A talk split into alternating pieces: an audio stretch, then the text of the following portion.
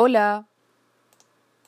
El cuento de hoy se llama La noche sin luna. Y vivieron felices para siempre, susurró el padre cerrando el libro y sosteniéndolo contra su pecho. Soar entrecerró los ojos y pudo ver a su padre saliendo de la habitación con las manos en los bolsillos. Olvidaste prender la lamparita, le gritó Soar dos veces. Esta noche no hace falta, hay luna llena, le dijo su papá, cerrando la puerta. Acostada en la cama, Soar pensaba, si todas las muñecas me sonríen, ¿por qué estoy triste? ¿Porque es de noche? ¿Está oscuro y papá se fue a la sala? ¿O porque me prometió la luna y en la ventana no hay nadie? Todo estaba en silencio y a oscuras, y Soar salió al balcón. ¿Dónde se esconde la luna? se preguntaba buscándola con los ojos muy abiertos.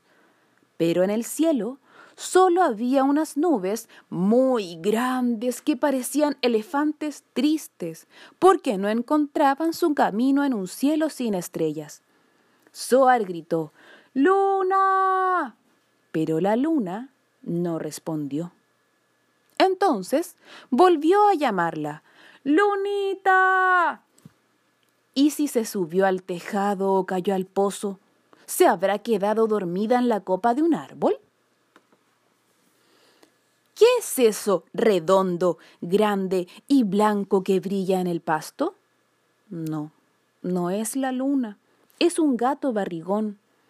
Perdón, señor gato, dijo Soar valiente de pie delante de él. ¿Sabe dónde está la luna? ¿Qué pasa? ¿Dónde estoy? preguntó el gato desperezándose. ¿Quién se atreve a despertarme mientras sueño con una albóndiga? La luna se perdió, le dijo Soar. No está en el cielo ni por aquí ni por allá. Luna, lunera, cascabelera, protestó el gato estirándose.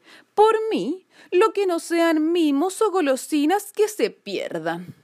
El gato dio un gran bostezo y volvió a cerrar los ojos. Soar siguió caminando sin rumbo.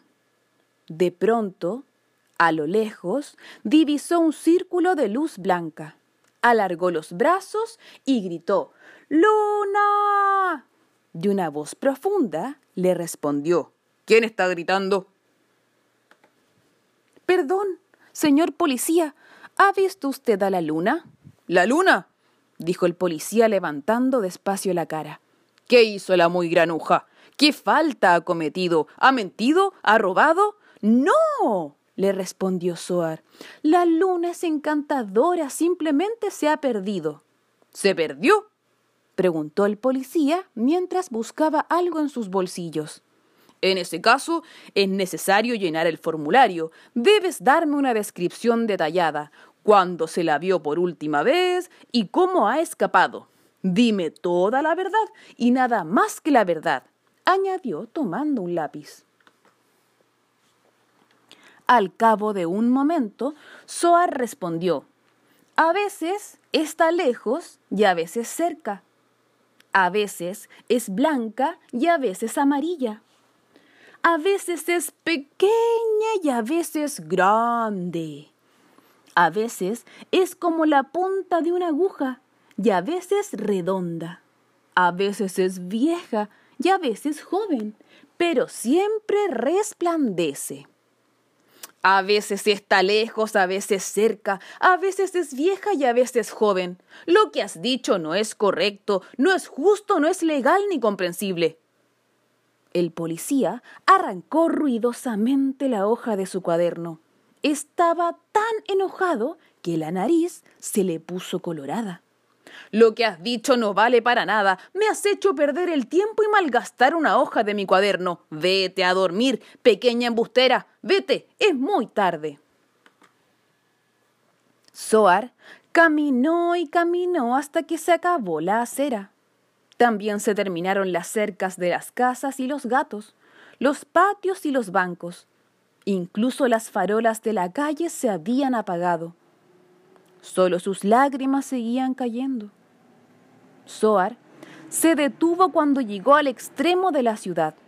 Desde allí vio muy a lo lejos una luz clara, resplandeciente y conocida, blanca como el marfil, y hacia ella se encaminó. En el bosque oyó a los grillos y toda clase de ruidos extraños. Un búho negro de pico torcido le gritó Niña, vuelve a casa. Viejos cipreses y pinos agitaban las ramas, la miraban fijamente y le decían ¡Ay, pequeña! Lo que haces no está bien. Pero Soar, en lugar de detenerse, siguió caminando hacia la luz. Soar llegó a la puerta de una pequeña cabaña, dio tres golpecitos y esperó. La puerta se abrió solo un poco y por ella asomó una cabeza asustada y calva. ¿Quién llama a mi puerta? ¿Un niño? ¿Una niña? ¿Un geniecillo disfrazado? Me llamo Soar y soy una niña. Perdone la molestia, señor, pero de lejos vi una luz y pensé que tal vez podría ayudarme. Sí puedo, te ayudaré con gusto. Dime, niña Soar, ¿qué necesitas? ¿Clavos? una vela de navío, una trampa para mosquitos, chabacanos jugosos, también tengo secos, un estuche para lápices, una tabla de multiplicar, una flor. No, dijo Soar, solo necesito la luna. ¿La luna?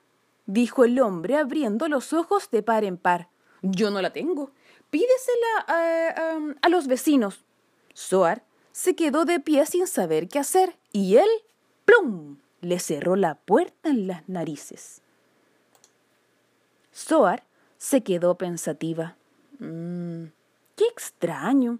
Aquí no hay ni vecinos ni nada, solamente un sapo verdoso, una tina de agua y una escalera que llega al cielo. Mientras Soar subía por la escalera, pensaba, ¿de quién será? ¿Por qué estar aquí? ¿Será de un bombero? ¿De un pintor? ¿De un plomero? ¿Tal vez de un ladrón? Soar se detuvo. De pronto, justo delante de ella, a través de la ventana de la pequeña cabaña, vio... Era increíble. La luna bailando descalza sobre la mesa. Al piano, el hombre calvo tocaba para ella. Soar abrió la puerta indignada, entró y empezó a regañar al hombre. Mentiroso, más que mentiroso, ladrón de lunas. ¿Cómo puede ser tan egoísta? Afuera está oscuro, el cielo está negro y ustedes aquí cantando y bailando. La luna se cayó. Parecía bastante avergonzada y el hombre, calvo, balbució. Eh, eh, no grites, los vecinos están durmiendo. ¿Qué va? dijo Soar enojada. Pero si aquí no hay vecinos.